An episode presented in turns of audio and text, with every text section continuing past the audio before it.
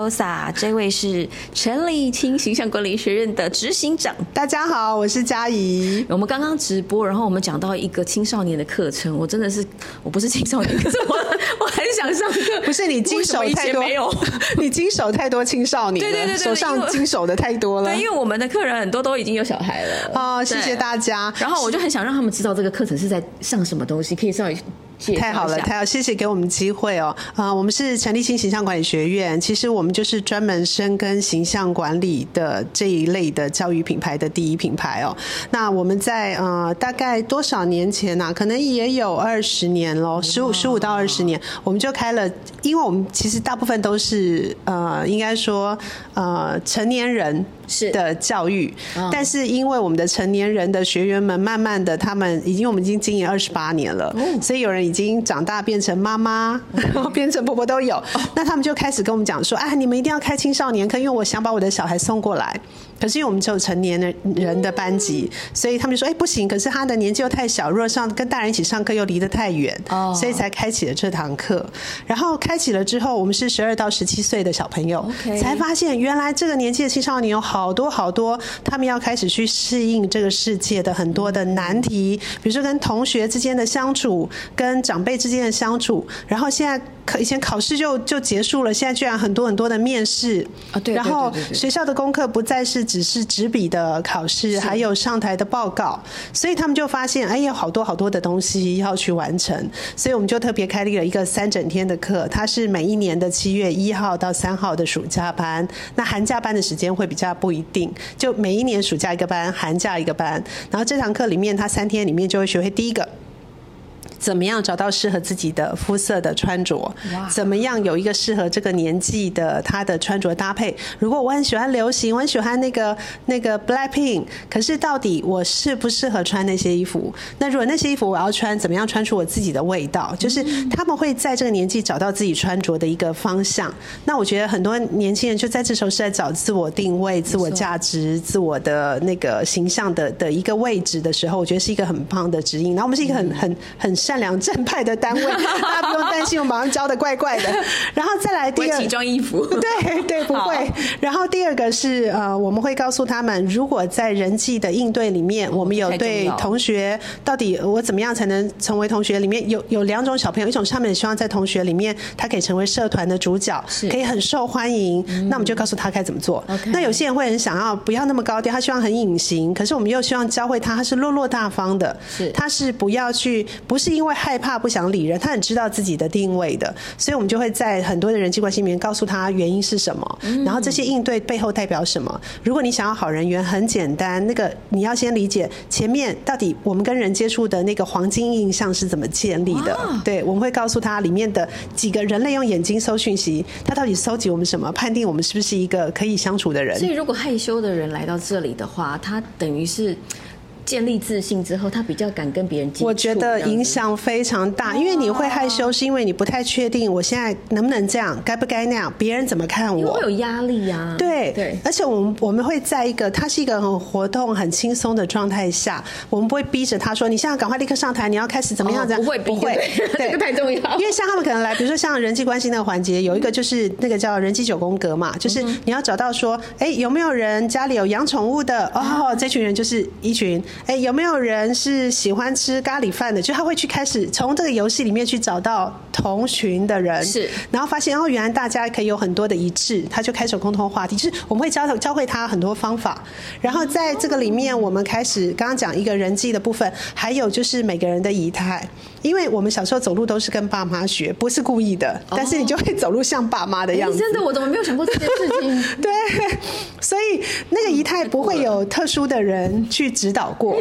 那我们在这堂课里面，就是真的会让每一位小朋友都知道怎么样好好的走路。我今天如果要上台领奖，我今天要经过隔壁班喜欢的男生的前面、女生的前面，我可以怎么样好好的看起来走路是很有自信风采，不是感觉很很好像很别扭，感觉很。很很驼背，很那个。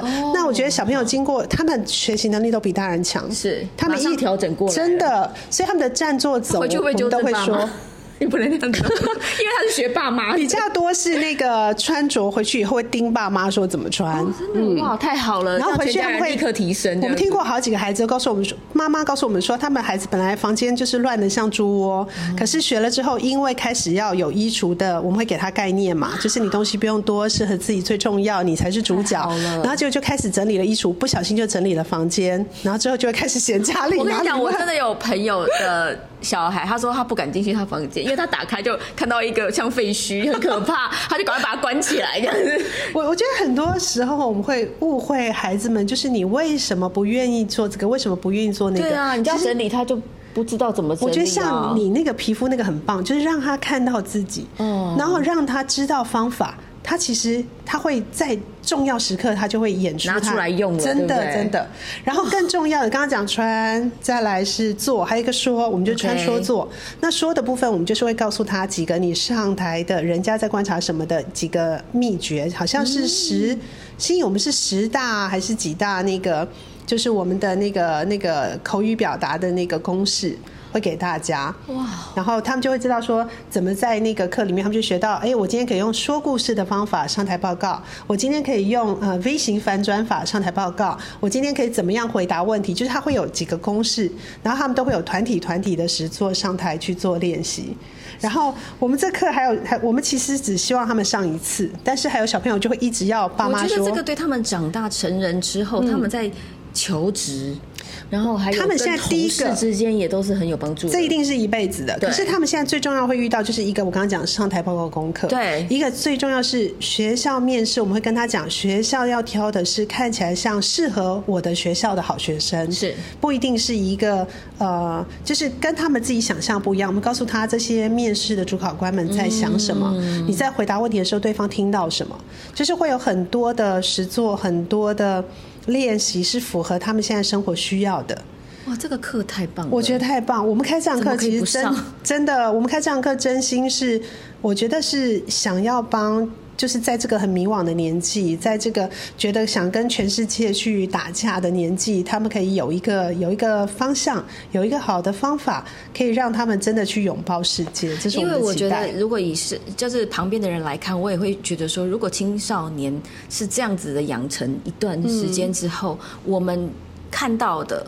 都是很很棒的青少年，对那种感觉，或者把他们最棒的那个特质发挥出来。真的有，然后有时候就有些家长说，那他自己教都教不来，如果送过来，嗯、其实我真心觉得要一子而教。然后我们的老师群，就讲师群们，都是一场一群非常活力、颜值、品质都很高的姐姐们、嗯、大姐姐们。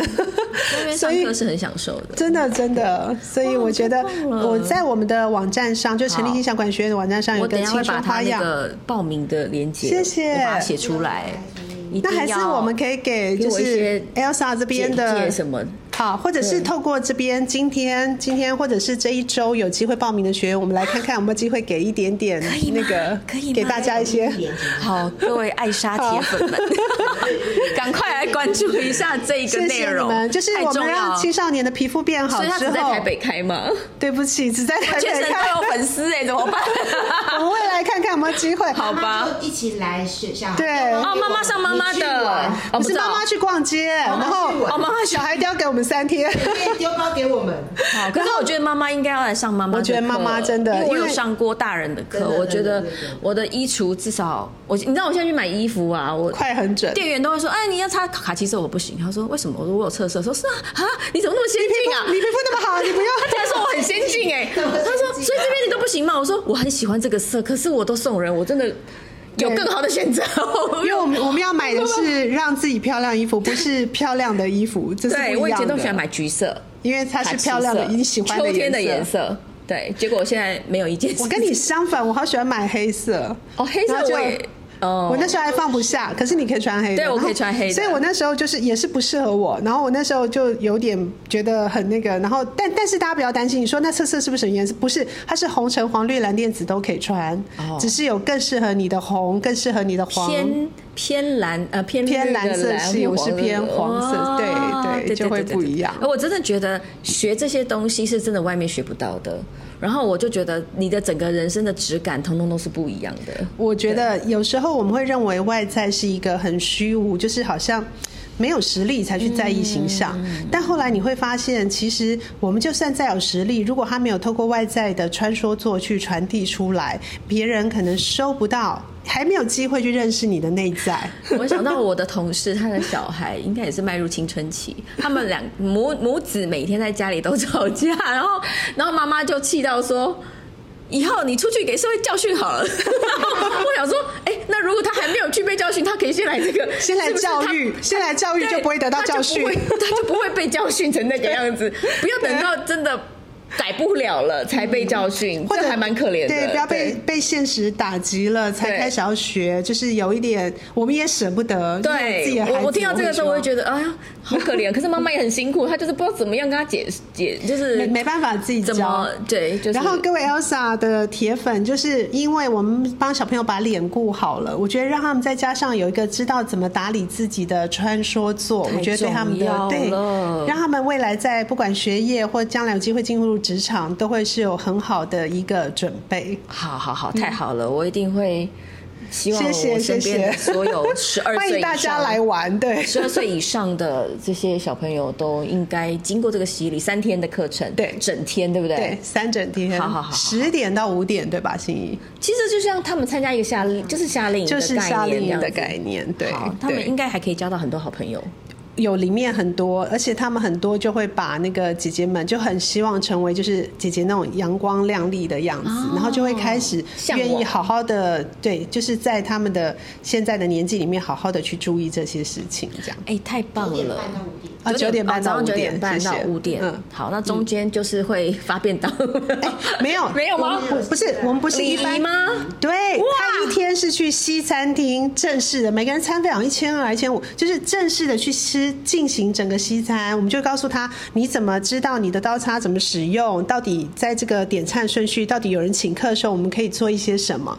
然后第二天的中午，呃，三天的顺序我不太确定，但一天是西餐，一天是正式的中餐。就是那个大圆桌，桌子要往哪边转？你要注意什么？如果人还没到，我可不可以先布置餐盘？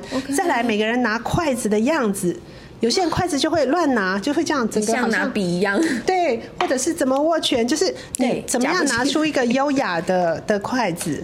然后到底那个骨盘是要用来干嘛的？万一有骨头什么，就是他会在一个正式的、真的吃十道菜，就真的那个餐业情境式教学。对对。然后有一天就是跟同学出去玩，你要吃披萨，吃这种简单的素食的时候，你的注意事项。所以三天就是一个中餐、一个西餐、一个素、一个披萨。哎，所以他不止发便当，他是还继续教学，所以老师们都不能休息的。真的，连他们吃饭，所以就是他们从这个当中就知道说什么样是有礼貌的，什么样是因为很多小。恰当的，我们都觉得说孩子为什么都不动，都是妈妈在那个。其实没有人教他们说哦，如果我们去吃中餐厅，有些他杯子盘子是叠起来的，他就觉得没我的事啊。可是我们就会教会他，对，你回去，我们就跟他说，你看哦，你只要这么简单，把盘子分一分，什么分分，你就会得到好多的赞。对，那你愿不愿意做点这个事情？对，哦，愿意，真的。对，因为他小时候是不敢，他不是，也没人告诉他，因为妈妈都抢着做，妈妈做掉了，他没有机会。而且他们不知道，他们这样下手之后会不会被骂，或者是。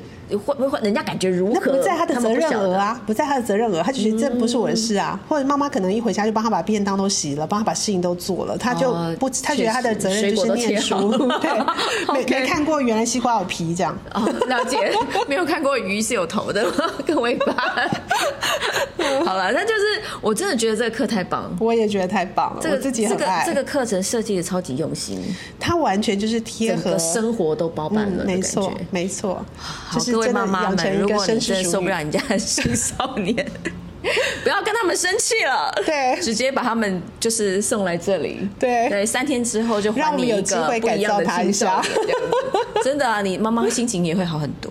然后妈妈也可以，就是到时候上课前，每一个妈妈我们都会配一个专属的顾问，所以他可以来跟顾问讲说，他很在意小朋友的什么样问题，希望改善的。然后我们不会直接跟小朋友讲，你不用担心，就是我们会在里面可能课程安排微调一下顺序，加强某一个部分，特别让他练习什么。就是我们会有这些事前的他的疑难杂症的沟通，然后事后我记得我们还有一个后续的，也是顾问会追踪小朋友大概二十一天。哇，所以他就是变成说他学到了，然后回去有没有照着去慢慢的融入他生活？嗯，希望他们都会改变，才是我们最终的心愿。好好好好好，心动，对，真的超心动的。好，那只剩一个月可以考虑。对，呃，我们名额也不能快要满了。对，我们名额不能收多，场地的关系。就今年就只有这一只有一个班呢，就暑假只有。因为我们最主要真的都是大人的课就已经太满了，我们一年要开到六十几个班，六十八个班，所以已经那是唯一能够挤出老师们的时间了。了解。然后是陈立青老师亲自帮他们测色，他会得到一个他自己的色卡。